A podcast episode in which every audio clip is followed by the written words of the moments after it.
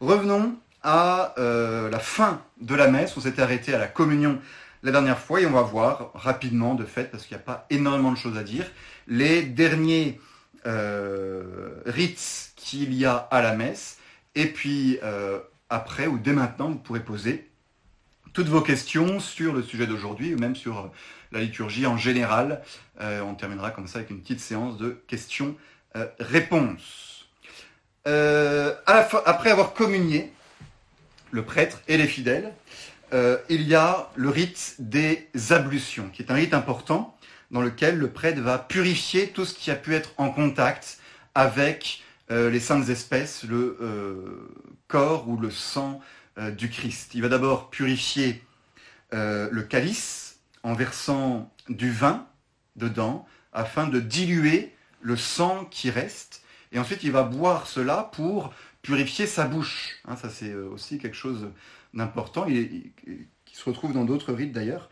Euh, rite des ordinations, par exemple, après avoir communié, euh, les ordinants vont boire du vin dans un calice pour purifier la, la, bouche.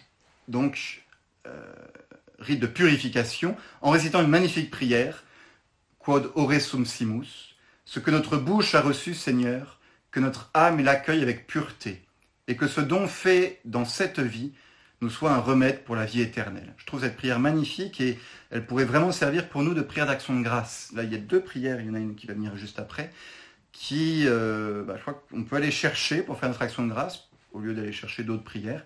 Celles que la liturgie met dans nos missels sont très belles. Il y a cette, euh, ce parallèle entre la communion euh, sacramentelle, ce que notre bouche a reçu, et la communion spirituelle, que notre âme l'accueille avec pureté. Vraiment cette idée qu'on arrive à passer d'un simple geste euh, euh, sacramentel, de recevoir le corps du Christ dans notre bouche, dans notre corps, à, à son effet, qui est la réception de la présence divine dans notre âme. Vous savez, saint Thomas distingue bien les deux il dit on peut communier sacramentellement euh, sans qu'il y ait d'effet pour, euh, pour notre âme si notre âme n'est pas préparée, ou pire, si elle est en état de péché mortel.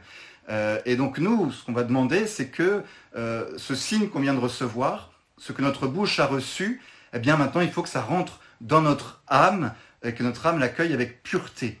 Et que ce don fait dans cette vie, parce que c'est un don fait à un moment, hein, aujourd'hui, euh, à telle heure, j'ai reçu le don du corps du Christ, euh, et ben le risque c'est que euh, dans, une heure tout soit, oublié et que le don ayant disparu, puisque l'hostie se dissout dans, dans notre corps, eh bien on oublie qu'on a reçu ce, don. Donc que ce don fait dans cette vie nous soit un remède pour la vie éternelle. Donc c'est tout le jeu dans cette prière magnifique entre recevoir et garder. Nous recevons tous l'hostie quand nous communions, nous la recevons dans notre corps, mais l'important c'est de la, de la garder. Hein. Ce que notre bouche a reçu, que notre âme la, conserve. Voilà. Et c'est euh, ce, jeu qui, est magnifique dans cette belle prière.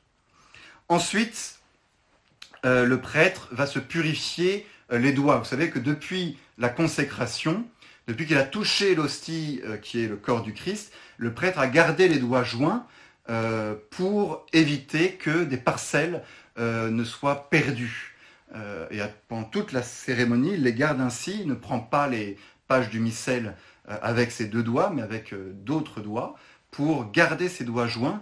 Et ça, c'est, ça a malheureusement disparu du, nouveau rite, c'est plus obligatoire.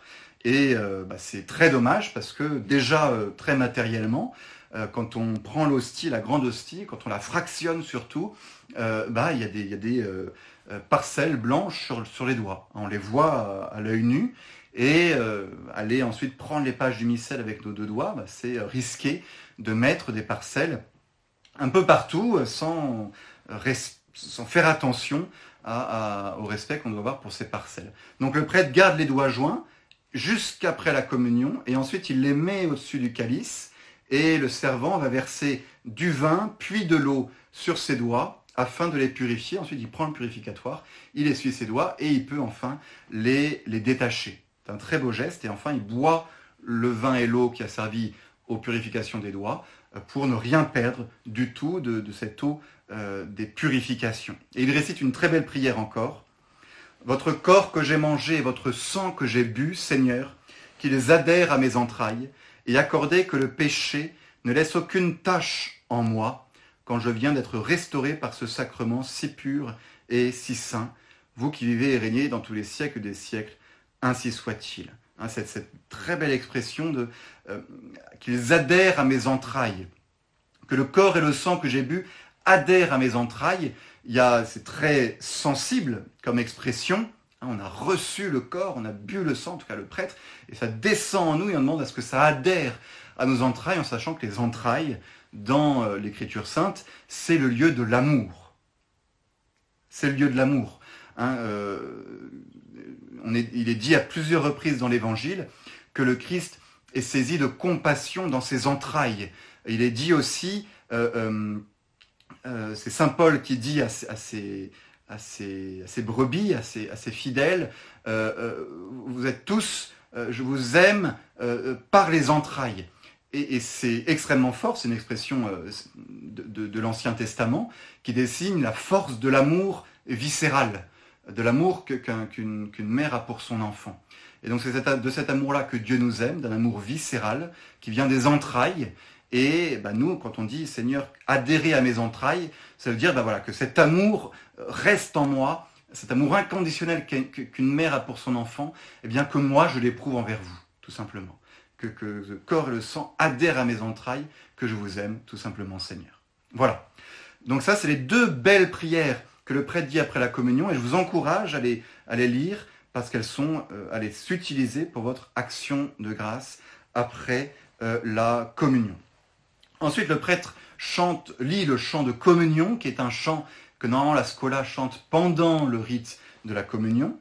Et ensuite, il va lire la post-communion, il Dominus Obiscum, il va au missel, et il lit la post-communion.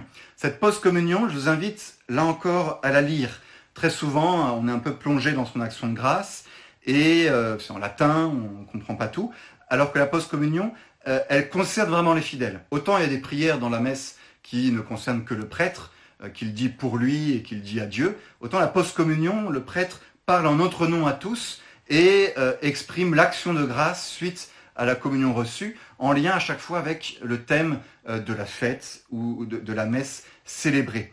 et ça décrit les effets de la communion en nous, les effets de l'unité du corps du Christ, où euh, ça décrit le ciel. Donc c'est des très très belles prières, très anciennes aussi, et je vous invite, hein, quand le prêtre la lit, à euh, la lire avec lui, que ça vienne aussi de vous, parce que le prêtre parle en votre nom à ce moment-là. Voilà. Après la post-communion, euh, le prêtre revient au, milieu de l'autel, Dominus Obiscum, ite missa est. On avait expliqué déjà euh, le, sens de ce ite missa est, qui veut dire littéralement aller, c'est le renvoi. C'était l'expression que le diacre utilisait à la fin de la messe, soit des catéchumènes, soit des fidèles, pour signifier tout simplement que c'était la fin. Et on a gardé cette expression, ite missa est, aller, c'est le renvoi. Et on, l'a, euh, on a rajouté à cette expression euh, une ambiance très souvent de joie. Euh, on exprime la joie à travers cette Itemissa S. C'est pour ça que le diacre le chante sur des tons, le même ton que le Kyrie, et que nous, on répond, les fidèles répondent Deo gratias sur le même ton. Hein, vous entendrez le, le magnifique Itemissa Est de euh, de, Pâques, de la fête de Pâques, Itemissa est Alléluia, Alléluia. On n'a pas dit Alléluia depuis le début du carême. On n'a pas dit non plus Itemissa est, normalement. Alors ça, a changé dans, la nouvelle semaine sainte, mais auparavant, on disait Benedicamus Domino et non pas Itemissa est pendant tout le carême. Et donc on n'avait pas entendu Itemissa est de tout le carême, ni, euh, euh, Alléluia. Et lorsque le diacre, à la fin de la messe de Pâques, à la fin de la vigile, très longue et très belle, se tourne à la fidèle et chante Itemiceste, Alléluia, Alléluia. C'est euh, magnifique et les fidèles répondent plein d'entrain, Deo gratias, Alléluia, Alléluia. Donc c'est un, chant d'allégresse, c'est devenu quand même un chant d'allégresse maintenant, à la fin de la messe.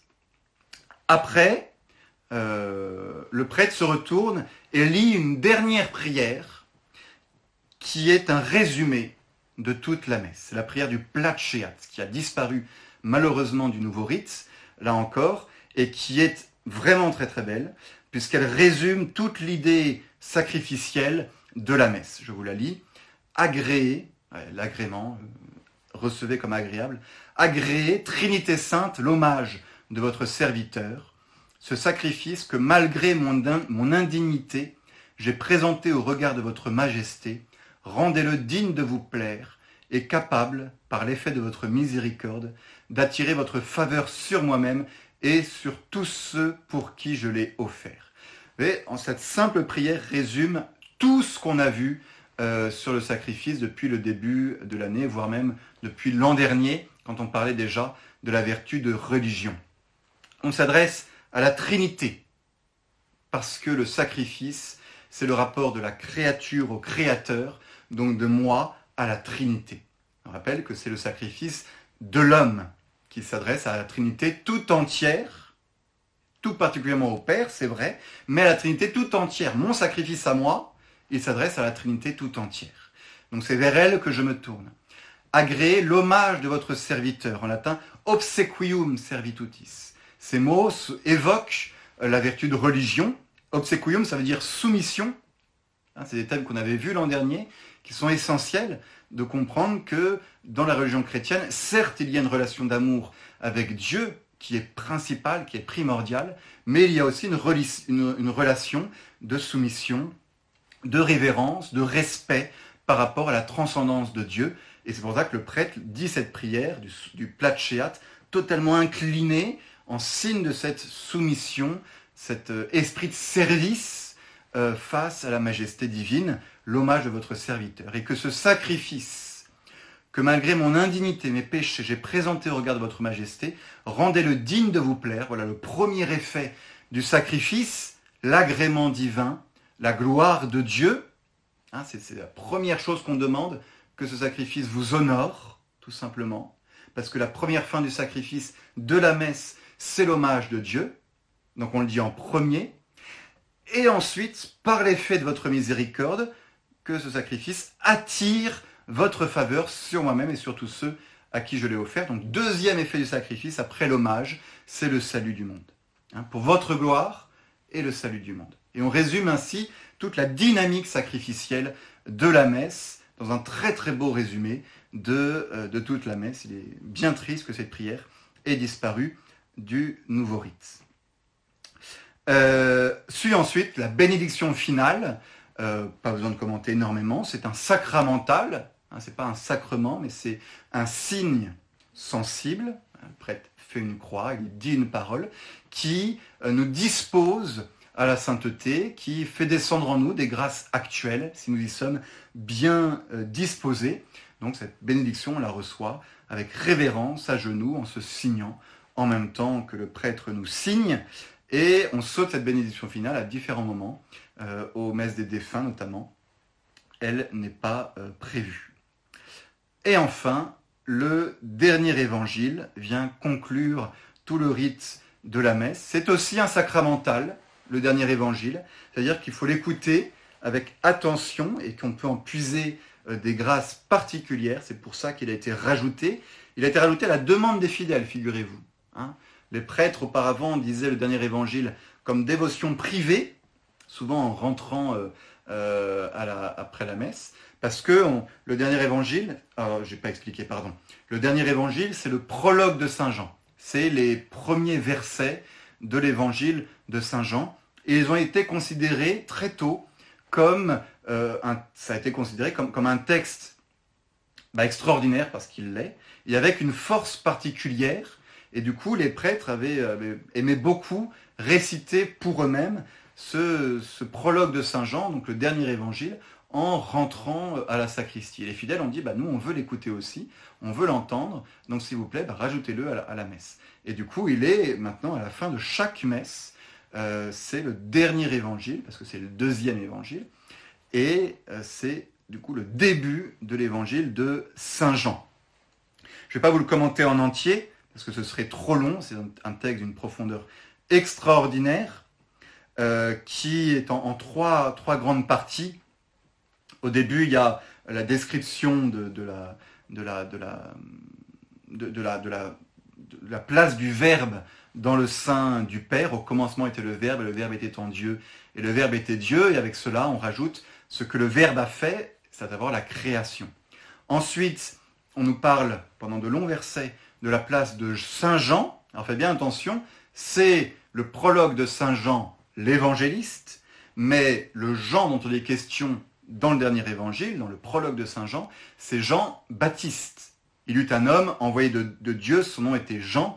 Ceci vient en témoignage. On parle de Jean Baptiste, le précurseur de Jésus, le dernier des prophètes, euh, le plus grand des enfants des hommes, hein, nous dit Jésus, euh, donc un saint, une grande renommée, et qui fait témoignage euh, du, Verbe.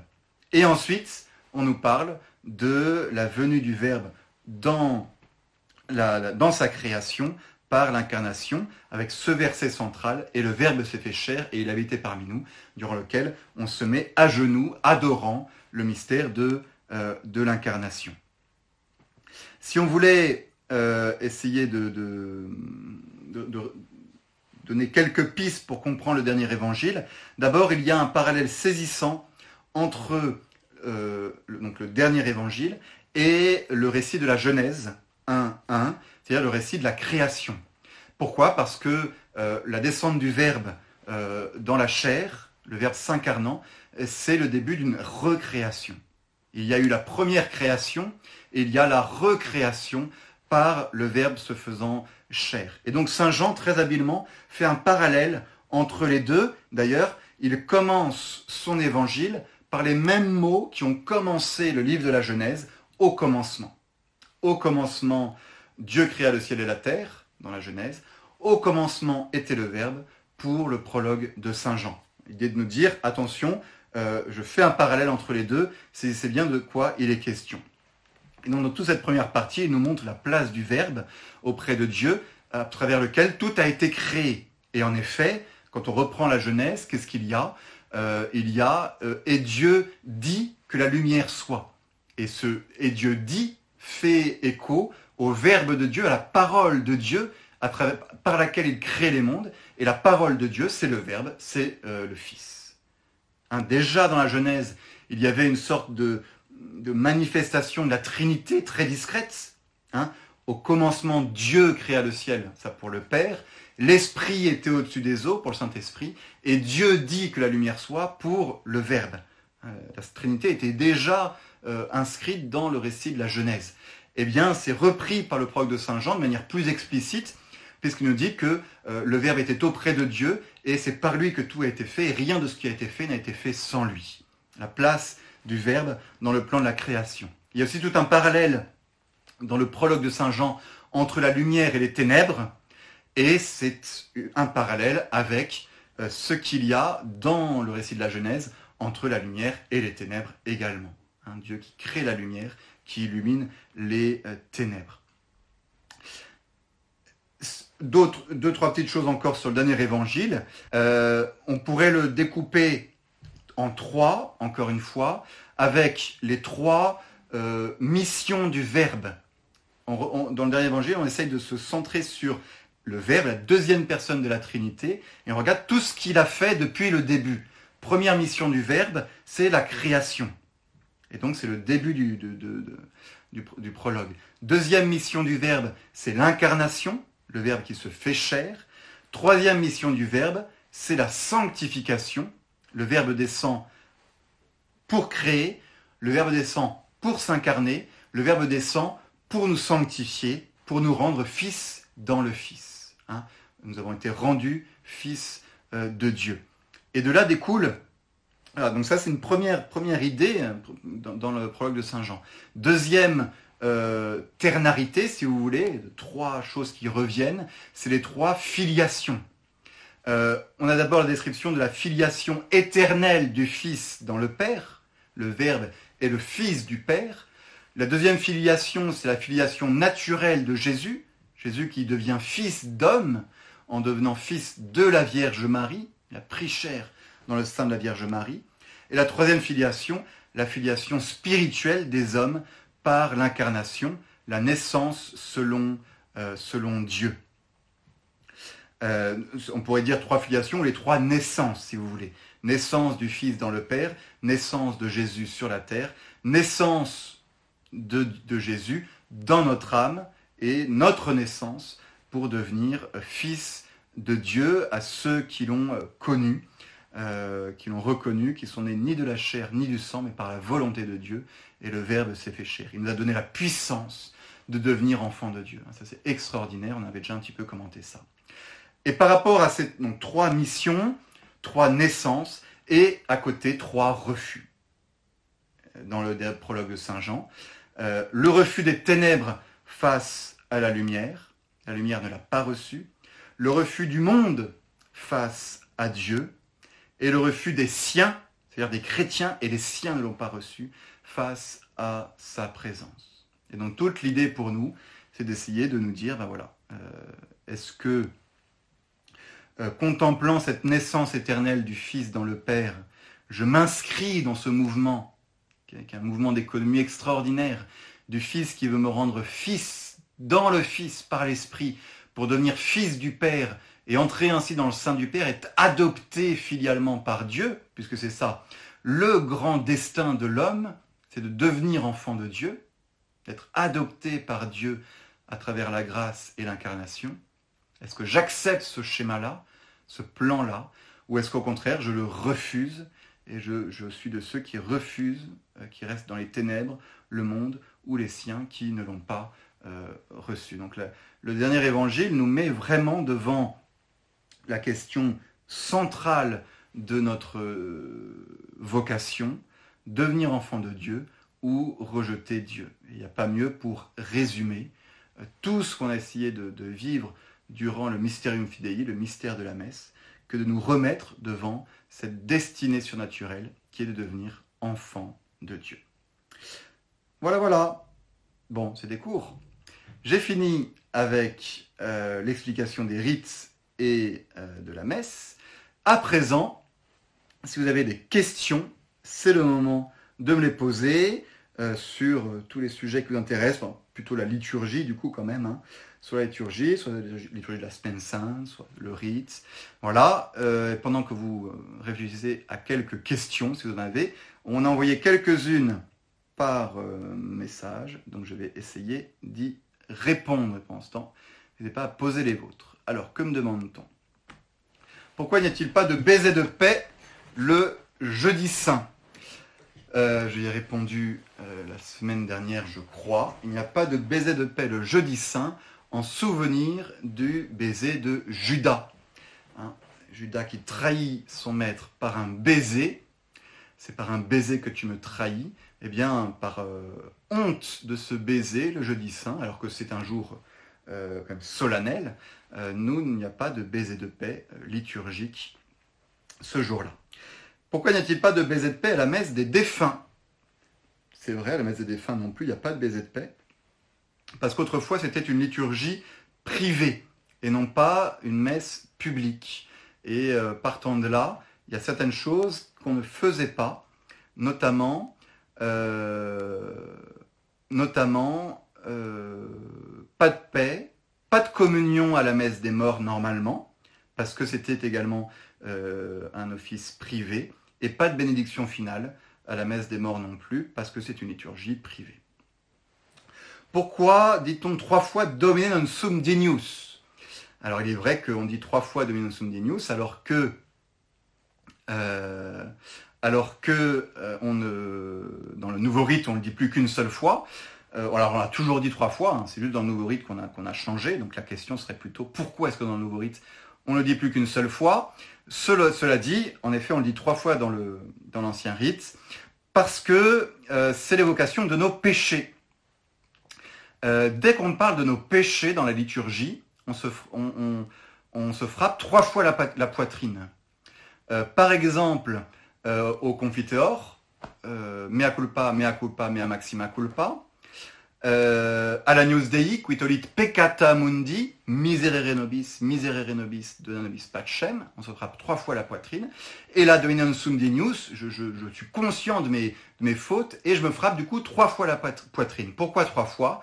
Pour traditionnellement désigner les pensées, les paroles et les actions, qui sont les trois lieux traditionnels, on rajoute parfois les omissions, euh, dans le computer d'ailleurs on les rajoute, mais traditionnellement c'est pensée, parole, action, donc je euh, regrette ces trois sortes, ces trois sources du péché.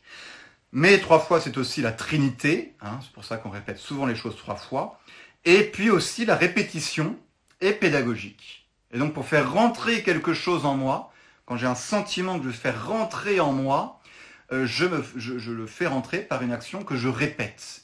Et donc je me frappe trois fois la poitrine euh, pour mieux faire rentrer euh, cette contrition, cette, ce sentiment d'indignité que, que, que j'ai avant d'aller communier. La clochette ici est sonnée au Domine non sum dinius pour avertir que ça va être la communion du prêtre, tout simplement. Hein. les clochettes à la messe sont là le plus souvent pour sont là le plus souvent pour avertir les fidèles qu'il va se passer un moment important. Et donc, euh, au début du sanctus, au, début du canon, avant la consécration, au tour, pour dire attention, c'est bien de la consécration, au moment de l'élévation pour que les fidèles regardent, à la fin du canon parce que c'est la petite élévation qui est centrale, et là, au Dominus Undinius, pour dire c'est la communion qui commence. Voilà. Euh, on se signe au Benedictus qui venit dans le Sanctus. Oui, dans le Sanctus, Benedictus qui venit in nomine Domini, on se signe euh, parce que c'est un chant à la Trinité, tout simplement. Euh, c'est le chant de gloire de la Trinité, Sanctus, Sanctus, Sanctus. On, loue la Trinité et donc on se signe en honneur de la Trinité, mais aussi pour faire mémoire de la rédemption qu'on va assister, puisque c'est la croix. Voilà. Autre question. J'espère que j'aurai le temps de regarder celle qui se passe là. Autre question. Sur la séance d'il y a deux semaines pour la consécration, lorsque je parlais du récit de, ah l'institution, euh, j'ai dit qu'on passait à un mode narratif. Après avoir dit des prières, euh, le, prêtre passe un mode, narratif. C'est le, récit de l'institution. C'est vrai que c'est l'expression euh, consacrée pour cet aspect-là.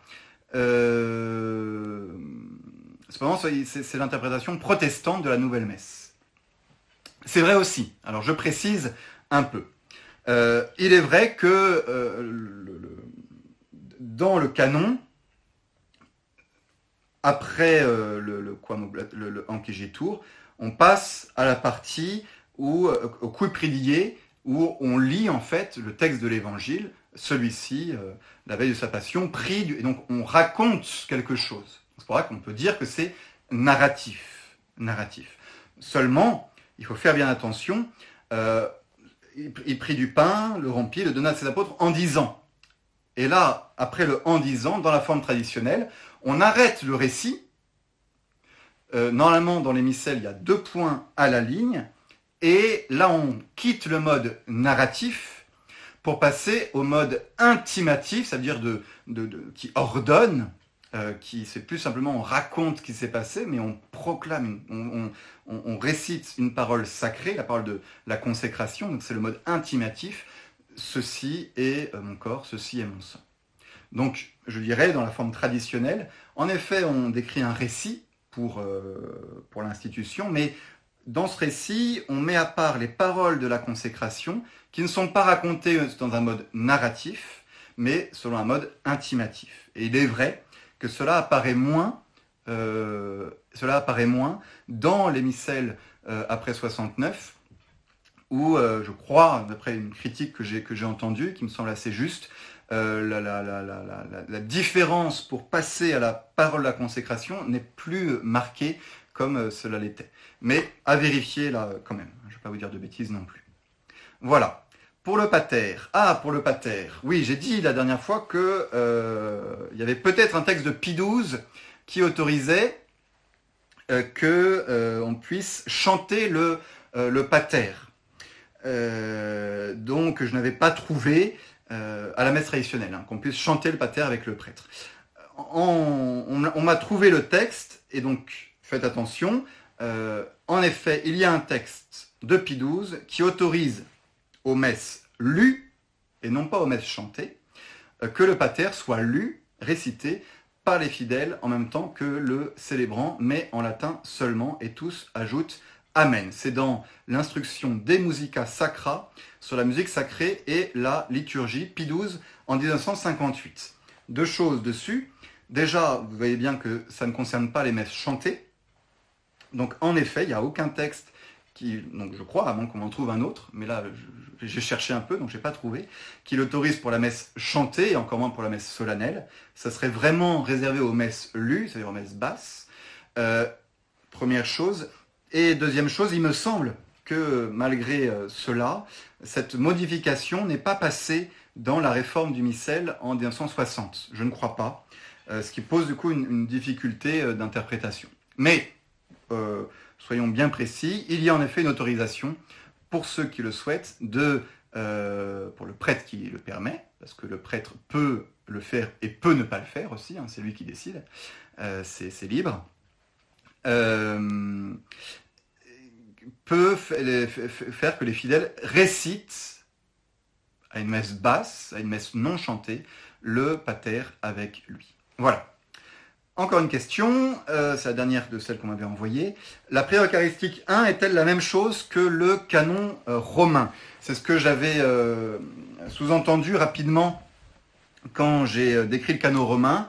Euh, donc de la messe traditionnelle en vous disant bah, les textes du canon romain, vous les retrouvez intégralement dans la prière eucharistique numéro 1 de la, euh, de la messe en français. Euh, il faut que je sois un tout petit peu plus précis, je crois, je pense. dans la prière eucharistique numéro 1, qui, est, qui, peut, être, qui peut être donc récitée par le prêtre, qui ne l'est pas toujours, euh, est-ce qu'elle l'est souvent? Ça, je, ne sais pas. Je ne suis pas un habitué de la forme ordinaire. Mais en tout cas, euh, dans cette prière eucharistique numéro 1, contrairement au canon romain, les listes des saints, des apôtres, des martyrs sont facultatives. Donc les prêtres peuvent les sauter. Et puis il y a cet ajout que j'avais mentionné rapidement. Euh, il y a cet ajout que sont l'acclamation après le canon, qui sert un peu d'anamnèse, il est grand le mystère de la foi, dit le prêtre, et la foule répond, nous proclamons ta mort, Seigneur Jésus, nous célébrons ta résurrection, nous attendons ta venue dans la gloire. Il y a deux autres formes possibles pour cette proclamation après euh, la, consécration. Alors, on me demande un peu que penser de cette, euh, insertion euh, dans le canon. J'avais jamais trop réfléchi à la chose dans la mesure où nous, dans la forme traditionnelle, on dit Mysterium Fidei euh, au sein des paroles de la consécration, la consécration euh, du sang. Euh, et dans la forme ordinaire, le Mysterium Fidei de Saint Paul hein, est décalé et est mis après. Bon, c'est pas, ça me semble, ça semble pas vraiment dramatique. Et que dit-on? Nous proclamons ta mort, Seigneur Jésus, nous célébrons ta résurrection, nous attendons ta venue dans la gloire. En fait, c'est un développement ce passage-là, c'est un développement de euh, l'épître de 1 Corinthiens 11, donc du récit de l'institution de chez saint Paul, où après avoir euh, après avoir raconté, bah, Jésus prit du pain et dit ceci est mon corps, ceci est mon sang, saint Paul rajoute à chaque fois que nous buvons ce pain et buvons de cette coupe, mangeons ce pain et buvons de cette coupe, nous euh, nous annonçons sa mort jusqu'à ce qu'il vienne. Donc ça c'est chez saint Paul quand même. il, utilise bien les termes de, de et, de coupe. Donc il ne faudrait pas voir, je crois, hein, il ne faudrait pas voir dans le pain et la coupe mentionnés dans la, dans la nouvelle messe une idée que euh, on n'affirme plus la croyance de la présence réelle. Non, c'est là euh, on prend un texte directement chez saint Paul qui se situe chez saint Paul juste après le récit de la consécration. Donc je ne pense pas que ce soit euh, erroné. je ne pense pas que ce soit erroné. Ça, et, puis on, on rappelle la mort, la résurrection, euh, ce qui est en, gros ce qu'on appelle aujourd'hui le, kérigme, le mystère de Jésus mort et ressuscité. Et c'est vrai que la messe, c'est quand même ça, le mystère de Jésus mort et ressuscité. Je ne pense pas que cette euh, formule euh, diminue la, foi dans la, dans, la, présence réelle, si elle est bien comprise, bon après c'est toujours une question de, comment on la comprend, si elle est bien comprise, et ni dans la foi dans le fait que la messe c'est le sacrifice du Christ. Hein. on parle quand même bien de la mort, euh, juste après la, consécration, mort et résurrection, bah, c'est vrai que c'est quand même ça qui est signifié par, euh, par, la, par la consécration. Je dirais, euh, si, une critique qu'on pourrait faire, c'est que en réalité, cette insertion casse complètement la dynamique du canon, je trouve, parce que le canon est adressé à Dieu le Père, uniquement, et que là, on se tourne vers, euh, tout d'un coup, euh, vers, Jésus, et qu'on se met à parler à Jésus, pour ensuite reprendre, euh, reprendre et à parler avec Dieu le, Père. Le canon a toujours été orienté uniquement vers, Dieu le Père, et, c'est là que je trouve curieux qu'on insère quelque chose qui s'adresse à, Dieu le, Fils. voilà, qu'est-ce qui était derrière, derrière l'idée? C'était, on trouvait, honnêtement, on trouvait que les fidèles participaient pas assez à la messe, et donc du coup on les fait participer euh, en les faisant dire quelque chose dans le canon. C'est je ne sais pas exactement si ça se faisait euh, dans les premiers temps. C'est là que je, manque un peu de, culture sur ce point-là. il y a des choses à redire sur cette insertion, mais c'est peut-être pas là-dessus que je mènerai le, combat euh, pour défendre l'ancien rite et critiquer le, le, nouveau ça me permet peut-être de vous d'en profiter euh, rapidement, avant de répondre aux questions qui ont été posées euh, euh, sur, par Facebook, pour vous redonner un petit peu les, grands axes de, réflexion sur, sur, le nouveau, sur le nouveau rite. J'ai toujours dit que je n'étais pas à l'aise de critiquer le, nouveau rite comme ça, de manière directe, parce que je pense que pour le critiquer intelligemment, ce que je, ce que je vais faire, il faut avoir un, derrière euh, bah, tout un argumentaire, avoir réfléchi en fait sur ce qu'est le sacrifice, ce qu'est la vertu de religion, ce qu'est le, le, rapport à Dieu, la transcendance, et que sinon nos, critiques tombent souvent un peu, un peu à l'eau. Et donc, euh, j'avais toujours dit que moi, je, je ferais une critique euh, uniquement après euh, avoir développé sur la théologie du sacrifice et la théologie de la vertu de religion. Ce que j'ai fait du coup l'an dernier, cette année, et donc nous arrivons au terme de cette réflexion sur la vertu de religion et sur le Saint-Sacrifice de la. Et donc, ça me permet peut-être de vous résumer rapidement les points principaux de critique euh, par rapport au, nouveau rite que vous retrouverez hein, pour les plupart dans le bref examen critique du nouvel ordomicée. Donc pour ceux qui nous rejoignent là euh, juste aujourd'hui, eh bien sachez que euh, pour affirmer ce que je vais affirmer, il y a 10, 12, 15 heures peut-être de, topo avant, de réflexion théologique sur ce qu'est le sacrifice pour mieux le mettre en avant et puis de, réflexion sur le rite. J'ai dit tout de suite avant de, continuer, que l'un des une chose qu'il faut regarder avant tout, c'est que euh, pour la validité d'un sacrement, il faut euh, matière, forme euh, et intention. Donc il faut du pain et du vin, il faut les paroles de la consécration, il faut avoir l'intention de faire ce que fait l'Église. Choses qui, à mon avis, sont tout à fait réunies dans la messe en, français comme dans la messe en latin, notamment parce que l'intention de faire ce, ce que fait l'Église est quelque chose d'assez large, d'assez global, et donc, à partir du moment où le prêtre dit les paroles à la consécration, sa messe est valide. Et je crois qu'il faut prendre toute la mesure de ce qu'on dit quand on dit que la messe est valide. Ça veut dire que c'est le sacrifice du Christ qui se renouvelle sur l'autel, avec euh, bah, toute la puissance de, grâce du sacrifice du Christ. Hein, c'est pas diminué. Ça, objectivement, euh, c'est pas diminué. C'est pour ça que j'ai toujours du mal avec des gens qui me disent euh, de manière un peu rapide, la messe de Paul VI est mauvaise.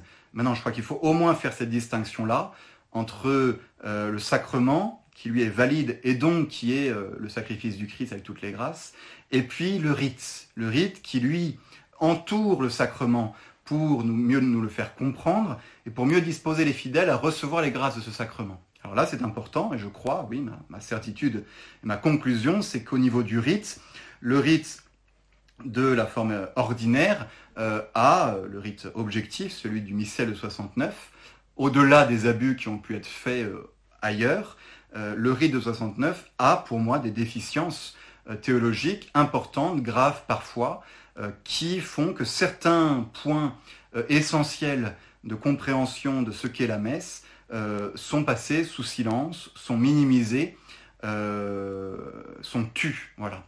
Ma critique du, nouveau rite, elle se fait par rapport à l'ancien rite. Ce que je trouve euh, dommageable et terrible, c'est que on avait l'ancien rite qui nous expliquait des choses sur le sacrifice, sur différentes choses, et qu'on a volontairement changé ces choses-là. C'est-à-dire qu'il y avait des choses qui ne sont plus là, et c'est cette disparition, cette rupture, si vous voulez, qui est, euh, je crois, terrible, parce qu'elle veut dire quelque chose. Euh, on aurait eu la, messe du temps de Jésus, du, premier temps de, l'Église, elle n'était pas développée comme l'est la messe tridentine. Elle n'avait pas toutes ces prières, elle était beaucoup plus sobre euh, en elle-même. Mais je ne la mets pas du tout sur le même plan que le nouveau rite qui, lui, arrive après 2000 euh, ans de développement théologique de la messe, d'explicitation et de, tradition de l'Église. Et cette volonté de vouloir revenir, c'était ça l'un des grands axes de, la réforme, de vouloir revenir à la messe telle qu'elle a été célébrée au premier temps, eh bien en fait ça a fait que tout ce qui a été développé en termes de compréhension des grands points théologiques de la messe bah, sont, sont, tus, sont minimisés, et au point qu'on en croit, bah, peut-être que c'est plus important de croire en ça maintenant. Et donc oui, ça touche la foi des fidèles. Et, je crois que le rite euh, en lui-même parle sur la foi, exprime quelque chose de la foi, et peut avoir des conséquences sur la foi. Et les points principaux qui me semblaient importants à noter, et que j'espère vous voyez maintenant peut-être plus clairement, c'est les suivants. Il y a une diminution, à mon avis, euh, du sens de l'aspect expiatoire, ça veut dire le sacrifice offert pour les péchés, pas simplement pour la gloire de Dieu. Hein. Sacrifice pour la gloire de Dieu, euh, à la limite, les protestants seraient peut-être presque d'accord avec ça. Mais c'est l'idée que c'est un sacrifice pour les péchés. Ça veut dire qu'on est pécheur, c'est-à-dire qu'on est, foutu sans la messe, si vous voulez. Et ça, cette idée de, je suis un pécheur et euh, je dois, j'ai besoin de la messe pour être sauvé, elle est moins bien exprimée. La mention au péché est moins souvent là. Il y a des prières qui parlaient du péché qui ont disparu. Euh, je pense à la dernière prière du missel, hein, celle que j'ai évoquée tout à l'heure, qui n'est plus là, et notamment des prières de l'offertoire qui développaient beaucoup cet aspect de péché et qui euh, sont moins, euh, qui, ne sont plus là tout simplement. Et donc, bah, du coup, on les a enlevées, on les a supprimées, ces prières qui développaient le sens du, péché, de l'expiation. Ça encourage une diminution de l'aspect sacrificiel, je crois. Hein, J'ai beaucoup parlé de la, réduction de l'offertoire. Euh, la, définition de la nouvelle messe telle qu'elle est dans, la présentation du missel, hein, qui dans sa première mouture ne, ne parlait même pas du sacrifice, et puis cette insistance permanente euh, sur la table et le repas euh, au détriment de l'esprit du sacrifice. Attention, je dis diminution, je dis pas disparition, faites attention à ça. Euh, le terme sacrifice est toujours là dans la nouvelle messe. On peut toujours y voir un sacrifice. C'est toujours un sacrifice si elle est valide, hein, on est bien, bien d'accord. Mais c'est tout ce qui avait été développé autour pour bien nous faire rentrer dans cet esprit sacrificiel qui a été euh, diminué. Une autre diminution, c'est le rôle distinct du prêtre par rapport aux fidèles, sa sacralité son rôle de représentant du Christ, à travers deux choses notamment, le fait qu'il confesse ses péchés en même temps que les fidèles et qu'il communie en même temps que les fidèles. On avait parlé la dernière fois. Euh, ces choses-là amènent à une confusion entre le prêtre et les fidèles et ça a été accompagné par une réflexion théologique entre la confusion entre sacerdoce ministériel sacerdoce commun des fidèles. Certains ont même dit que dans les premiers temps de l'Église, il n'y avait pas de prêtre, que les Eucharisties étaient célébrées par les laïcs dans leur euh, maison et que le sacerdoce, c'est une institution plus récente. Et ça, pour moi, c'est des choses qui, ont, qui, sont passées, qui ont essayé de passer dans, la, réforme du rite, en tout cas, d'une certaine manière, avec une désacralisation de, la personne euh, du prêtre. Et puis, un autre point important, c'était, j'en ai beaucoup évoqué, la diminution des gestes de respect envers la présence réelle. Il y a beaucoup de choses qui étaient obligatoires auparavant et qui sont aujourd'hui euh, qui sont aujourd'hui euh, facultatifs, euh, en plus de la communion dans la main, mais qui est un sujet à part, les génuflexions, dont le nombre est réduit à 3 pour le prêtre célébrant, contre les je ne sais combien, 30 et 33 de, de la messe traditionnelle, à une pour l'assistance, une génuflexion, la purification des doigts du prêtre au-dessus du calice et dans le calice, qui est facultative, la préservation de tout contact profane des doigts, ne sert plus les doigts, c'est plus obligatoire, la purification des vases sacrés qui peut être fait plus tard, hors du corporal, euh, la pâle, la dorure intérieure des vases sacrés qui n'est plus absolument obligatoire, la consécration de l'hôtel mobile, et, j'en passe des choses qui étaient là et qu'on a enlevées volontairement, eh ben, ça dit quelque chose, je suis désolé, ça dit quelque chose de, on veut faire passer, en tout cas, euh, le fidèle le reçoit comme ça. Euh, ces choses-là qu'on faisait avant pour respect pour l'Eucharistie ne sont pas si, importantes. Et ça, c'est un thème euh, essentiel, me semble-t-il. La disparition du latin, j'en ai déjà parlé, cette langue sacrée pour s'adresser à Dieu, qui me semble une, calamité. on a besoin du latin. Sans le matin, le latin, la messe nous emmerde, comme disait un chanteur. Quelques remarques en passant aussi, hein, auxquelles on ne fait pas attention, mais il n'y a plus de prière adressée à la Trinité dans, le nouveau rite. Euh, il n'y a plus que la préface de la Trinité une fois par an. Euh, les deux prières euh, Suscipe Santa Trinitas et, Tibi Santa Trinitas, qui s'adressaient à la Trinité pour nous rappeler que c'était pas simplement que le sacrifice du Christ, mais c'était aussi, notre sacrifice adressé à la Trinité entière, ont disparu. La diminution de l'évocation des saints et de la Vierge Marie également. Euh, qui sont moins souvent euh, cités. Et puis, et puis cette, euh, cette, nouveauté liturgique qui fait que tout est ad libitum. Ça veut dire on peut choisir, on peut choisir un peu quel, ce qu'on veut faire durant notre messe. fait que bah, souvent la prière eucharistique numéro 1, qui est le canon romain, n'est pas souvent utilisée, qui crée des différences énormes entre les messes. Hein. chaque prêtre construit un peu sa liturgie. Et ça, c'est un esprit qui n'est pas traditionnel. Euh, la liturgie, je la reçois, je ne la fabrique pas. Et donner au prêtre un tel pouvoir pour, selon l'humeur du moment, selon l'idée qu'il a eue de euh, mettre ça ou ça ou ça, bah, c'est contribuer à, faire de la liturgie euh, quelque chose de privé, quelque chose de personnel, alors que c'est un don que l'Église nous, donne. Et puis l'appauvrissement des traditions liturgiques gestes, une réflexion, tout ça j'en ai parlé. Euh, la semaine sainte dans le nouveau rite, on dit souvent une pauvreté, hein, une pauvreté dans, le nouveau rite. On a enlevé beaucoup de choses qui, étaient très sensibles et on a oublié que l'homme, je crois qu'on a oublié que l'homme était, était âme et corps. Et qu'on n'est pas simplement des âmes qui se baladent, on a des corps et on a besoin de choses sensibles, visibles, visuelles pour, pour nous accrocher à la foi. Et tout cela a, un peu disparu. Les lignes profondes que j'y vois, moi, c'était l'idée de revenir à la façon dont on célébrait la messe dans les, temps, dans les premiers temps. Et je vous ai dit pourquoi bah, ce n'était pas nécessairement une bonne chose, parce que ça veut dire que tout le développement intellectuel, théologique, spirituel de l'Église au cours des siècles bah, est, est, reconnu comme nul et comme ne servant à rien. Ça, met quand même en cause beaucoup de choses de ce développement traditionnel.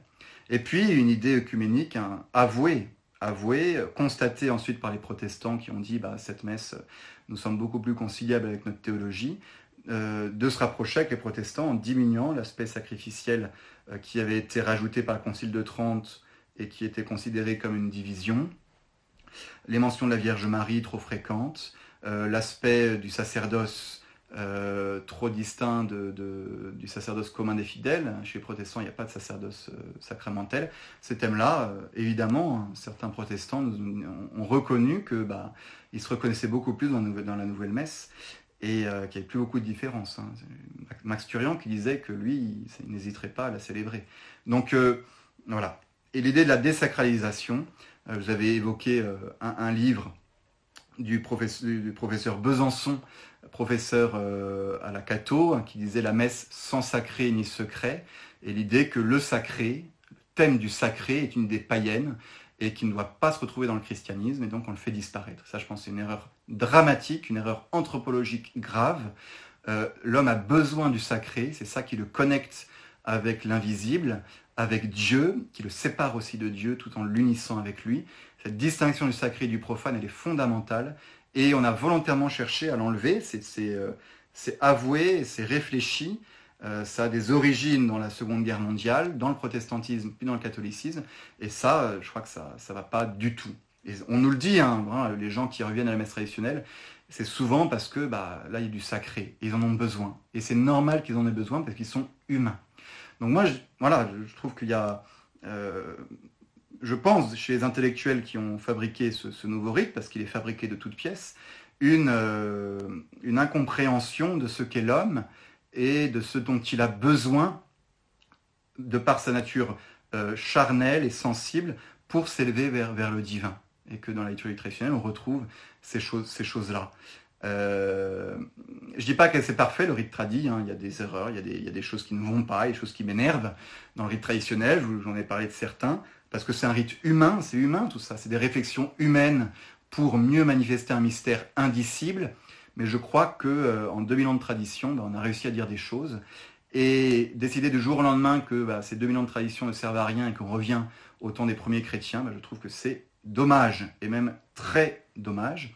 Et puis, et puis aussi, une idée très, très simple, le fait d'avoir changé aussi radicalement la façon de prier des gens, du jour au lendemain, on leur demande de prier différemment, et avec une différence quand même énorme, euh, bah c'est très mauvais. C'est très mauvais, on en a perdu beaucoup, on a perdu beaucoup de fidèles comme ça, parce que les fidèles, euh, leur relation à Dieu, elle est fabriquée par leur rite, et quand on change leur rite, c'est le bon Dieu qui leur échappe. Et ça, euh, on a beaucoup de témoignages de gens qui ont perdu la foi au moment de la réforme et euh, qui ont arrêté de pratiquer parce qu'ils ne se retrouvaient plus dans leurs habitudes de prière. Et ça, ça c'est dangereux. Et c'est un message pour aujourd'hui.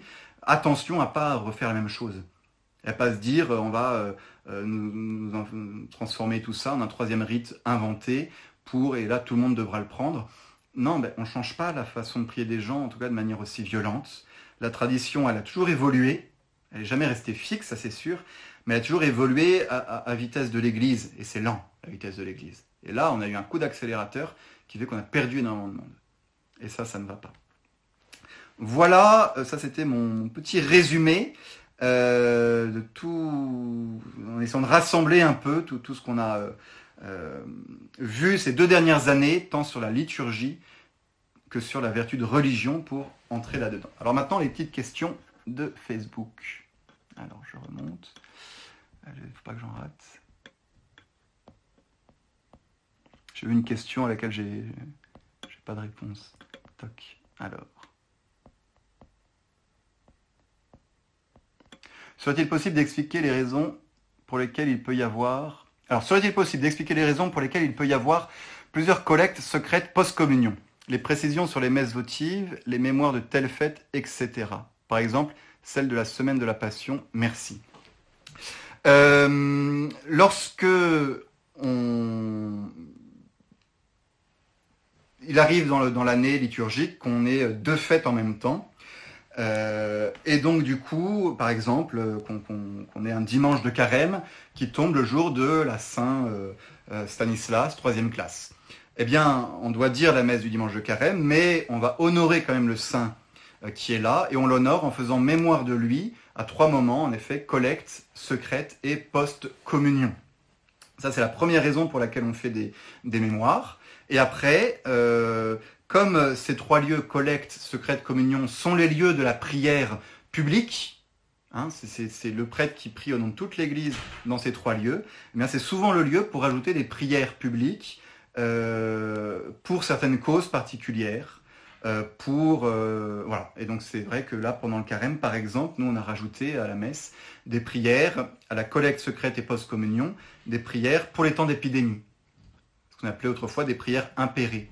Euh, c'est des prières publiques célébrées à l'occasion des messes. Et autrefois, bah, il y avait souvent, parfois, beaucoup, beaucoup de, de, de, mémoire. Traditionnellement, normalement, c'est, ça marche par trois. Donc c'est soit il y a une collecte, soit il y en a trois, soit il y en a cinq. J'espère que ça répond un peu. Mémoire de telle fête. Voilà, c'est ça. on, se souvient, on ne peut pas la célébrer intégralement dans la, dans la messe, mais on se souvient de ce saint en le priant pendant la collecte, la secrète et la post-communion. Voilà, monsieur l'abbé. Deux questions. Alors là, ça c'est. Donc merci beaucoup. C'était Amici. Bonjour Amici. Dominique, quelle joie de te revoir. Dominique, alors c'est toi qui as posé la question à laquelle j'ai pas de réponse. Pourquoi le prêtre lave le calice avec du vin d'abord pas de l'eau euh, Si, la, réponse c'est que comme, euh, comme euh, le sang qui est dans le calice, c'est quand même les accidents du vin.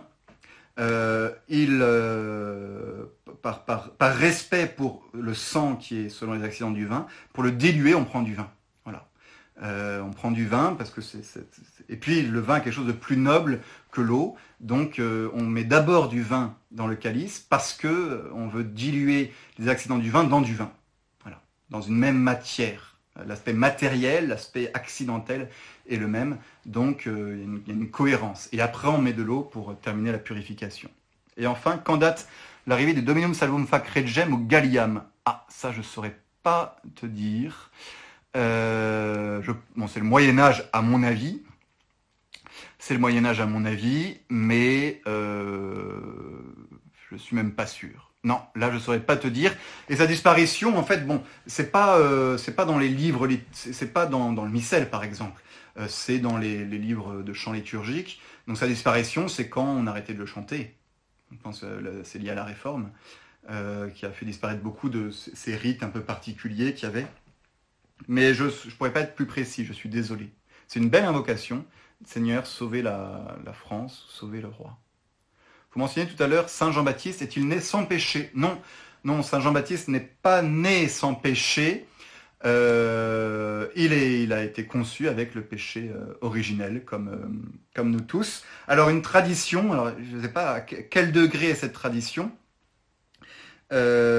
si c'est dogmatique ou si c'est simplement Saint Thomas qui en parle, dit que donc Jean-Baptiste n'est pas immaculé conception, c'est ça qu'il faut bien préciser, mais euh, qu'il est né avec le péché originel, qu'il est conçu avec le péché originel, mais qu'il aurait été purifié euh, au moment de la présentation, de la visitation, au contact du Verbe euh, divin, lorsqu'il tressaille dans les entrailles, ce serait là, à ce moment-là, qu'il est lavé du péché originel.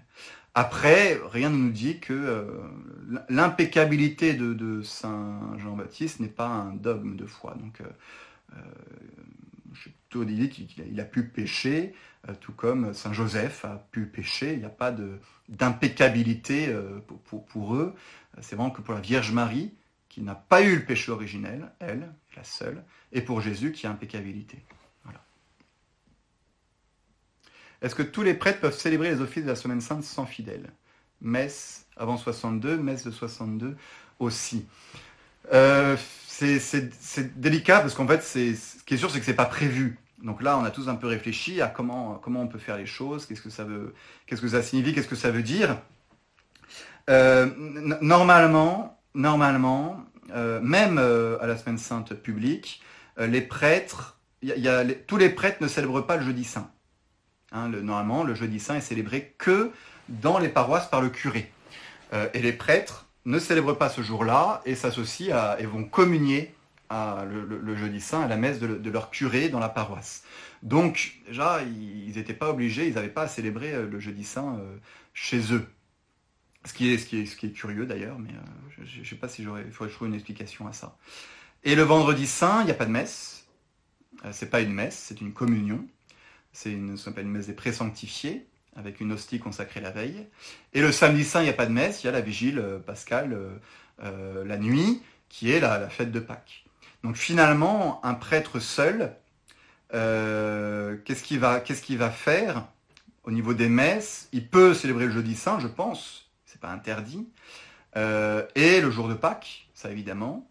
Et puis pour le vendredi saint et la vigile pascale, à mon avis, ce n'est pas faisable sans, sans... C'est pas que c'est pas sans fidèles, c'est que c'est pas faisable sans euh, une certaine dignité à la liturgie. Hein, c'est des offices qui sont prévus pour euh, être déployés avec, euh, avec des servants, avec des ministres, et qui ne sont pas faits pour être célébrés tout seuls, le vendredi saint et le, et le samedi saint. Donc, moi je dirais, si, si, on est tout seul, tout seul, je ne vois pas comment on pourrait faire l'adoration de la croix, euh, faire la cérémonie en tant que telle. Après, on peut lire les textes euh, chez soi euh, en tant que prêtre, mais en faire un office me semble compliqué, et la vigile pascale encore plus. Vigile pascale tout seul me semble impossible. C'est pour ça que les prêtres se sont mis un peu entre eux, sont rassemblés, et à deux, trois prêtres, on arrive à faire un office convenable, et donc là, c'est ce, ce que nous on va faire à Saint-Eugène. Voilà. Pourquoi le Seigneur se nomme-t-il souvent Fils de l'homme? Euh, J'ai pas tout sous les yeux, mais l'expression fils de l'homme vient d'une prophétie de Daniel euh, dans l'Ancien Testament. C'est la seule fois qu'on en parle dans l'Ancien Testament. Donc quand Jésus dit fils de l'homme, tout de suite, euh, les Juifs euh, savent qu'il qu parle de Daniel. Et la prophétie de Daniel est une prophétie messianique qui annonce l'arrivée d'un fils. Et je vis comme un fils d'homme. C'est ce que dit Daniel. Et donc, cette expression était connue à l'époque de Jésus pour ne décrire que le Messie. Et donc, si Jésus dit le Fils de l'homme, c'est qu'il s'affirme clairement comme étant euh, le, Messie. Et alors c'est là que, il faudrait que je trouve le, verset euh, intégral. Euh, parce qu'il y a, y a, une notion de, de divinité avec. Il y a une notion de divinité. Euh, parce que le fils d'homme, il n'est pas euh, homme comme tout le monde, il y a quelque chose de, divin chez lui. Et donc, euh, la plupart des, interprètes disent que quand Jésus dit je suis le fils d'homme, ça, veut dire, ça, exprime de sa manière sa divinité. Mais j'ai pas le, pas le texte sous les yeux, donc je ne vais pas vous dire de, de, bêtises. Voilà. En tout cas, ça, dit, ça exprime le Messie, c'est sûr. La diversité des rites ne va-t-elle pas contre l'unité de l'Église euh, Non, non, je ne crois pas parce que euh, l'unité de l'Église, elle tourne autour. Estelle, bonjour Estelle. L'unité de l'Église tourne autour de euh, trois choses la foi, les sacrements de la foi et la juridiction de Pierre. C'est ces trois choses qui font l'unité de la foi, l'unité de l'Église. Donc ça, c'est ce qui fait l'unité entre tous les chrétiens, quel que soit leur rite. Après, le rite, donc le sacrement, c'est le même pour tous. C'est le même sacrement de l'Eucharistie pour tout le monde. Euh, l'unique et le seul. Après, je vous ai dit, le rite, il sert à euh, exprimer la beauté de ce sacrement aux fidèles. Donc il s'adapte aux fidèles. Il s'adapte aux fidèles en fonction de leur sensibilité, en fonction de la manière dont ils peuvent le recevoir, euh, en fonction des habitudes de, ce, de, de, ces fidèles. Et c'est pour ça que le rite a toujours un peu évolué pour s'adapter euh, aux, fidèles et aux désirs des fidèles. Hein. Et c'est là que bah, on a des, des, des, des, des sensibilités euh, différentes. En Orient, euh, on, rendra hommage à Dieu de manière beaucoup plus expressive, répétitive, euh, la, glorificatrice euh, en Occident, on est, beaucoup plus impacté par euh, l'aspect euh, adoration, silence. Voyez, la manière de prier des Orientaux n'a rien à voir avec la manière de prier des Occidentaux. On est très troublé quand on va à Jérusalem parce qu'ils n'arrêtent pas de parler, de dire des trucs, de faire du bruit. Et nous, on, est, on a été modelé par les moines, en fait, par la prière intérieure des moines, quand même. Et du coup, on est beaucoup plus porté à l'adoration silencieuse, des choses comme ça.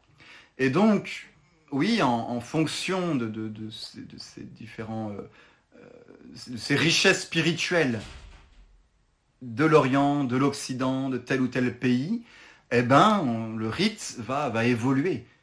Et des rites différents, il y en a des centaines et des milliers. Je ne prône pas du tout un, rite unique. Et même en, France, on avait en gros euh, le rite tridentin partout, mais selon les régions, selon les, les, les, les, villes même, on avait des rites particuliers euh, qui euh, parlaient aux, gens de, de, cette province-là, parce que historiquement, c'était quelque chose d'ancré, comme c'est de la culture, vous voyez, les cultures sont différentes. Et tout ça vient, vient, vient se rajouter dans le rite. Et du coup, euh, non, la diversité des rites est, est quelque chose d'assez naturel à, l'homme priant pourvu que le rite exprime euh, suffisamment, le mieux possible, euh, la profondeur du mystère. Voilà. Pourquoi y a-t-il autant de messes de la féerie dans l'année au détriment de la fête des saints alors qu'il n'y a déjà pas assez de, jours pour fêter tous les saints canonisés euh, C'est des choses qui... claires. Euh, c'est des choses qui évoluent en fait euh, un peu tous les, tous les 100 ans. Entre le nombre de fêtes de saints, le nombre de, de féries. En fait, au fond, le missel romain laisse un certain nombre de féries pour permettre, au, laisser un certain nombre de féries pour permettre aux diocèses d'avoir leurs saints locaux. Et en fait, si, si on faisait attention à tout ça, euh, dans les diocèses, il y avait euh, des saints, euh, ou, le propre de France, il y avait des saints tout le temps. Tout le temps. Et simplement, ces, ces, fêtes un peu particulières sont un peu tombées en désuétude, on les, on les oublie, on y pense moins. Et du coup, du coup, on se retrouve avec des féries sans rien. Le calendrier romain, c'est le calendrier de l'Église de Rome, avec des trous, en quelque sorte, qui normalement doivent être complétés par les calendriers locaux des diocèses ou des, provinces. Et ça, euh, bah, c'est un peu. C'est moins bien fait aujourd'hui, pour des raisons un peu. qui, qui, m'échappent. Mais euh, c'est un peu ça l'idée des féries euh, dans le missel romain. Et puis tout le carême, c'est féries, parce que là, bah, tout le carême, pour le coup, on se concentre beaucoup plus sur les, jours de carême que sur les, que sur les saints du, jour. Bonjour, vous savez, pourquoi le dernier évangile n'est pas systématiquement présent? C'est un choix du célébrant? Ça dépend du missel. Alors, euh, normalement, il est systématiquement présent. Normalement, il est systématiquement présent. Euh, dans la réforme de 60, euh, il va sauter plus souvent. et c'est une réforme qui le, dévalue un peu il va sauter plus souvent quand il y a quelque chose après, quand euh, euh, la messe a été un peu longue. Voilà. Bah, hier au rameau, par exemple, dans euh, la nouvelle semaine sainte, celle de 55, le dernier évangile sautait, tandis qu'avant il sautait pas. Donc ça dépend du missel. Avant 55, le dernier est pratiquement tout le temps là. Après 55, euh, il est moins souvent là, et puis après 69, il est plus du tout là. Concernant la liturgie du baptême, avec la situation actuelle, si le nouveau-né est baptisé au domicile, est-ce complet ou faut-il un complément de baptême? Avec la situation actuelle, euh, normalement, les prêtres sont autorisés à baptiser. Hein, euh, donc s'il y a un bébé qui naît, les parents appellent le prêtre et le prêtre se déplace pour baptiser l'enfant. Ça me semble évident. Il euh, ne faut pas se précipiter, je crois, sur euh, euh, le baptême fait par le père de famille ou la mère de famille, avant d'avoir essayé au moins de contacter un prêtre pour savoir s'il pouvait venir.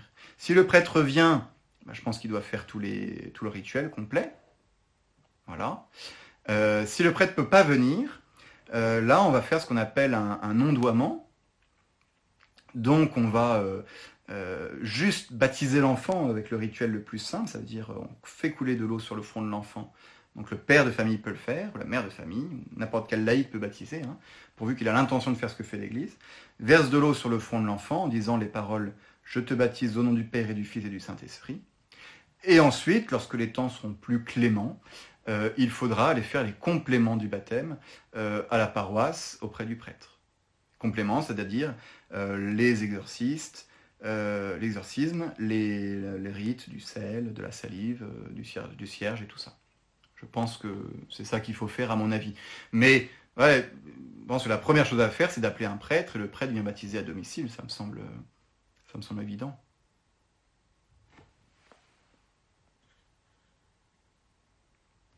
Bonsoir Monsieur l'abbé, j'ai une question sur la science il y a trois semaines. Louis, Louis, je ne sais pas si on se connaît, mais tu me poses toujours des questions sur la semaine d'avant Ouais, c'est une longue question. Euh, pour la consécration, vous parliez du récit de l'institution. Bah, J'y ai répondu. Voilà, tu, tu iras voir. Tu iras voir, j'ai répondu un peu auparavant. Voilà, Louis. Marialine.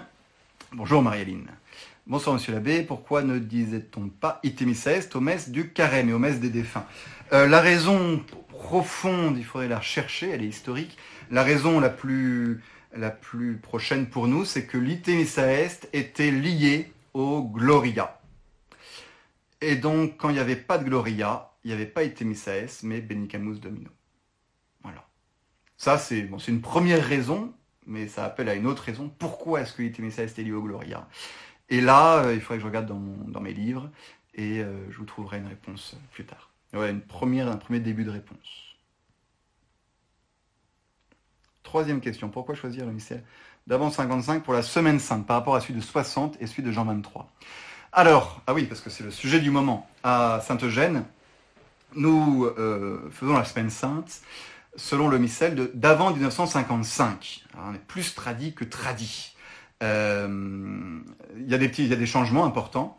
Euh, entre les deux. Et euh, si, on fait ce choix, choix que j'assume complètement, c'est parce que euh, la nouvelle semaine sainte, celle de 1955, qui est donc la semaine sainte prévue dans le missel de 62, dans le missel tradit en gros, est déjà une première mouture pour préparer le nouveau rite. En tout cas, c'est comme ça que moi je le vois. La nouvelle Semaine Sainte a été faite par Bounini.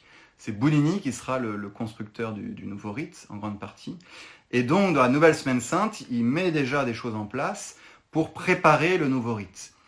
Euh, ce qui fait qu'il y a une incohérence, au final, entre euh, le rite que je célèbre toute l'année, les différents gestes que je fais, et puis quand on arrive à la Semaine Sainte, cette Semaine Sainte de 55, qui euh, bah, bouleverse un peu tout par rapport à ce qui est prévu dans, le rite traditionnel. Parce que c'était une préparation de la messe en, français. Par exemple, dans la Nouvelle Semaine Sainte, la, Semaine Sainte de 55, les rameaux sont bénis face au peuple. Sur un autel face au peuple. Préparation de la messe face au peuple. Euh, le rôle du sous-diacre est diminué drastiquement. Le sous-diacre ne dit plus rien. Alors qu'avant, c'est lui qui disait euh, euh l'évaté, après le flectamus génois ou d'autres choses comme ça. Et dans la Nouvelle Semaine Sainte, le sous-diacre est toujours là, mais il ne fait plus rien. Or, il va disparaître quelques années plus tard dans la, Réforme. Euh, par exemple, pour les rameaux hier, dans la Nouvelle Semaine Sainte, on saute tout le, dans le champ de la Passion, tout le, tout le récit de l'Eucharistie, pour des raisons un peu euh, qui m'échappent et qui sont très dommages parce que du coup, on voit plus le, lien entre l'Eucharistie et la Passion. Alors que dans l'ancienne, c'était vraiment voulu de mettre l'Eucharistie et la Passion tout à la suite pour montrer que tout ça ne faisait qu'un seul bloc. Euh, voilà, et, des choses et des choses comme ça qui qui qui, euh, sont plein de petits détails, si vous voulez, plus ou moins importants, mais certains sont assez importants quand même, euh, qui sont des préparations du nouveau rite. Et du coup, euh, nous, on n'est pas fans de cette nouvelle semaine sainte.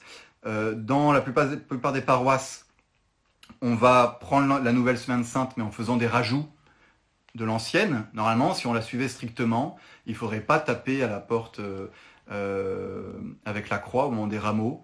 ça a disparu. Hein. C'était considéré peut-être comme un rite trop, trop populaire. Beaucoup de choses comme ça ont disparu. bon, la plupart des prêtres le font même s'ils prennent la nouvelle semaine sainte. Et puis dans certaines paroisses, avec accord de la commission Ecclésiadei, euh, on peut reprendre l'ancienne semaine sainte intégralement. Et donc c'est ce qu'on fait à Sainte-Eugène. Est-ce que la nouvelle traduction est un mieux ou est-ce que les changements sont trop anecdotiques? Alors là. Alors il faudrait juste me dire, nouvelle traduction de quoi? Euh, Elisabeth, est-ce que la nouvelle traduction est un mieux ou est-ce que les changements sont trop anecdotiques pour avoir un impact? Alors, euh, Je pense savoir, de quoi vous parlez. Si vous pouvez juste me, dire de, qu'est-ce que c'est et euh, j'essaie de vous répondre. Pour la prophétie de Daniel, c'est au chapitre 7. Merci Marie-Aline. Bonsoir Monsieur l'abbé. L'ordinaire évangile, le prêtre fait la jonction et le Verbe s'est fait chair. Oui. À ce jour, les fidèles doivent également la faire ou non. Euh, ah, c'est toujours un peu compliqué. Je suis, pas, suis pas au point là-dessus parce que j'ai pas été fidèle longtemps. Euh, j'ai commencé à servir la messe à, 6 ans et après euh, j'ai plus été fidèle. Donc ce que faut, ce quoi faire les fidèles, je sais pas vraiment. Je crois qu'ils font un peu ce qu'ils veulent. En tout cas, il n'y a pas marqué, je ne crois pas qu'il y ait d'indication particulière de, ce que doivent faire les fidèles précisément à ce moment-là. Je dirais qu'à la messe basse, c'est certain. À la messe basse, c'est certain que les fidèles doivent la faire. Euh, messe chantée, si on chante euh, l'alma, le salvé, je ne saurais pas vous dire euh, absolument. Désolé. Désolé. Bonsoir, monsieur l'abbé. Pourquoi? Ah. Avons-nous toujours les mêmes? Chaque année dans le missel latin et comment ont-ils été choisis? Euh, donc pourquoi avons-nous toujours les mêmes textes, épîtres et évangiles chaque année dans la messe en latin et comment ont-ils été choisis euh, Nous avons les, mêmes textes, épîtres et évangiles dans la messe en latin depuis au moins euh, le, 6e siècle ou le, le, 7e siècle. donc ça c'est déjà assez impressionnant. L'idée est euh, que la conception de la liturgique, c'était une année liturgique, donc une année, euh, et non pas trois, comme dans le nouveau rite. Donc ça, c'est vraiment une nouveauté du nouveau rite d'avoir euh, étalé les textes sur trois années. L'idée étant que, bah, vous voyez, on a un retour, un cycle annuel, un cycle annuel qui suit notre Seigneur de l'avant jusqu'à la fin de la Pentecôte et, euh, on le reprend chaque année. Et ça, c'est extrêmement ancien. C'est la liturgie a toujours été conçue comme cela. Et donc, tout au long de l'année, ben, on était accompagné par des évangiles qui avaient leur sens dans ce mouvement, cette progression, et, qui, euh, qui revenaient chaque année. Je vois, c'est comme ça que ça a été conçu. Sur une année, faire vivre aux chrétiens tout, tout le mystère de la foi, et pour le refaire vivre chaque année. Et ainsi, bah, on a les mêmes épîtres et évangiles qui ont été fixés euh, au VIe siècle, on avait les mêmes déjà. Et donc à ça s'est ajouté bah, tous les textes euh, des, euh, des, traits, des répons, du, du, chant grégorien, toute l'architecture des églises, tout est lié aux évangiles et aux épîtres qui sont lus chaque année. Tous les sermons de Saint Augustin sont en référence avec, tout, ça. Donc il y a tout, tout, un poids finalement de cette année liturgique et des l'évangile du dixième dimanche après la Pentecôte, eh ben, c'est celui-là, et il a été commenté ainsi par euh, les grands-pères de l'Église, et il a été placé ici par le pape qui a euh, mis ça en place pour exprimer quelque chose, et je trouve que c'est très beau, très beau. Voilà. Et donc ça, ça a changé maintenant, c'est en trois années. De la messe de Paul VI. Ah, Elisabeth. Euh, Elisabeth, donc votre question c'est, je la reprends. Est-ce que la nouvelle traduction est un mieux? Oui, oui, oui. Ah, donc la nouvelle traduction de la messe de Paul VI du missel. J'ai pas tout vu, mais oui, oui, moi je, pense que c'est un mieux. Je pense que c'est un mieux euh, parce que euh, de, ce que j'ai noté et qui est important, je crois, pas me tromper en disant qu'à la place de nous vous présentons, on met nous vous offrons. Et ça, ça me semble essentiel hein, dans l'offertoire, euh, entre guillemets, de la messe euh, en français. C'est offerimus. Et je trouve bien que, euh, on traduit ça par offrir pour manifester cette offrande. Et puis que l'orate fratresse retrouve enfin bah, sa vraie traduction parce qu'elle était, elle était affreusement réduite auparavant et elle exprime tout, donc c'est très important, ça me semble très bien. Il y a juste, euh, je ne sais pas pourquoi ils traduisent, vous, faudra vérifier, ils traduisent pas le sacrifice, mais ce sacrifice. Je ne sais pas pourquoi. Et ça, je trouve ça dommage. Parce que c'est le sacrifice. Euh, d'une manière indéfinie justement pour euh, permettre de ne pas différencier entre le sacrifice du Christ et celui que les fidèles unissent avec celui du Christ. Enfin, ça fait qu'un seul sacrifice, c'est le sacrifice. Bon, mais non, mais ça me semble plutôt bien. Après, j'ai pas tout vu euh, des nouvelles traductions, donc euh, je pourrais pas vous répondre intégralement. Bonsoir, monsieur l'abbé. Je rebondis sur le fait de choisir le rite de la nouvelle ou ancienne semaine sainte. Est-ce que à l'encontre de l'unité de l'Église. Euh, dans la mesure où ça nous a été euh, autorisé par la commission Ecclesia Dei, euh, c'est à eux qu'il faut demander ça, entre guillemets. Nous, on est contents parce que on, trouve qu'elle a rendu sens. non, non, je, ne crois pas. Comme on dit, des, des rites différents, il, y en avait, il y en avait partout. Hein. Ça, c'est euh, faire attention, euh, ça, revient à la question qu'il y avait auparavant sur l'unité de l'Église et les différents rites. Euh, la semaine sainte à Paris, dans les années 30, n'avait rien à voir avec la semaine sainte de... Enfin, rien à voir. Avait des particularités très étonnantes par rapport à la semaine sainte de Lyon. et c'était très très beau. et, cette histoire d'unité absolue, de tous, on doit faire tous exactement la même chose, me semble, me semble pas bonne, dans la mesure où, dans la mesure où euh, c'est euh, l'autorité, pas le prêtre, c'est pas le prêtre qui fait ses petits choix, mais c'est l'autorité euh, de la liturgie, à savoir le pape, et puis ensuite sur, les lieux l'évêque, qui, qui autorise tel ou tel rite pour ses prêtres. je trouve que faire perdurer ces traditions régionales me semble très très important et a complètement disparu avec une sorte de communisme de communisme liturgique euh, de, la, du mouvement, euh, mouvement liturgique après les années 30 où, euh, il faut absolument que tout le monde fasse tout pareil. Et toutes les particularités rituelles qu'on trouve en Normandie, qu'on trouve dans le rite parisien, qu'on trouve dans le rite lyonnais, ont disparu. Et ça, je trouve que c'est dommage. Je trouve c'est dommage. certains vous diront que tout ça, c'est la faute du Concile de Trente, parce que c'est le Concile de Trente qui a fait disparaître les rites euh, particuliers qui n'avaient pas au moins 200 ans d'existence. Mais euh, il y a des nouveaux rites qui se sont rajoutés ensuite et qui ont redisparu avec, euh, des réformes qui sont, arrivées au, milieu du XXe siècle. Voilà. Non, je ne pense pas que ça, diminue l'unité de l'Église. pour nous, au ça, ça augmente l'unité de notre rite à nous parce que c'est plus cohérent, l'ancienne semaine sainte est plus cohérente avec ce qu'on fait euh, euh, au moment des cendres et au moment de, la purée, aux deux autres bénédictions qu'on a dans la liturgie, donc les cendres et, et, la chandeleur. Euh, bah, on est en violet et je comprends pas pourquoi pour les rameaux on est en rouge. Dans les rameaux, on était en violet, on a toujours été en violet. On fait la bénédiction exactement pareil qu'on fait aux, aux, cendres et aux, et aux, et à la purification, c'est bien plus cohérent que de se mettre en rouge et de se mettre face au peuple. Donc euh, bon, voilà.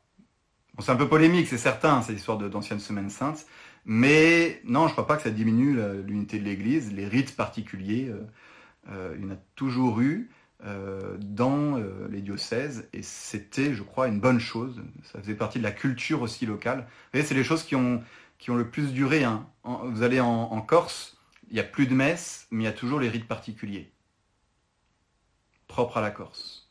En Bretagne, c'est pareil. Les rites propres à la Bretagne, ils sont toujours là, parce que c'est ancré dans, le côté un peu euh, chauvin des gens, euh, euh, et, c'est resté. Eh ben, à Paris, il y avait des, rites particuliers magnifiques, et qui faisaient que les gens, ils allaient à la messe aussi pour ça, pour se retrouver dans ces rites, et qui ont malheureusement disparu, c'est dommage. Notamment dans les prières eucharistiques. Et eh bien là, je, ne saurais pas vous dire, parce que j'ai pas pu comparer. Je suis désolé, Elisabeth. Dernière question, pourquoi le servant lève-t-il la chasuble du prêtre à la consécration euh, L'origine, donc pourquoi le servant de messe lève la chasuble du prêtre À l'origine, euh, c'est euh, pratique parce que les prêtres avaient de grosses chasubles gothiques très lourdes et du coup pour l'élévation, pour qu'elle soit un peu plus pratique, on soulevait la chasuble afin que le prêtre soit plus libre de ses mouvements et puisse élever l'hostie plus haut. Parce que l'important, c'était de l'élever haut pour que les fidèles puissent la voir. Donc ça, c'est l'origine historique. Et puis, la, lecture spirituelle qu'on peut en faire, c'est le fait de toucher le vêtement du Christ. Hein, ce récit dans l'évangile de la femme qui touche le, vêtement du Christ et qui est guérie par ce contact, eh bien là, il y a cette idée de toucher le vêtement du Christ. C'est un signe que l'on voit pour, être guéri par, sa présence. Quand Jésus passe, on touche son vêtement et on est guéri. Il y avait peut-être une autre question. Premier évangile, la plupart des finicelles indiquent ici on, s'agenouille. Et bien voilà. Toc, toc, toc, toc, toc, toc, toc, toc, toc.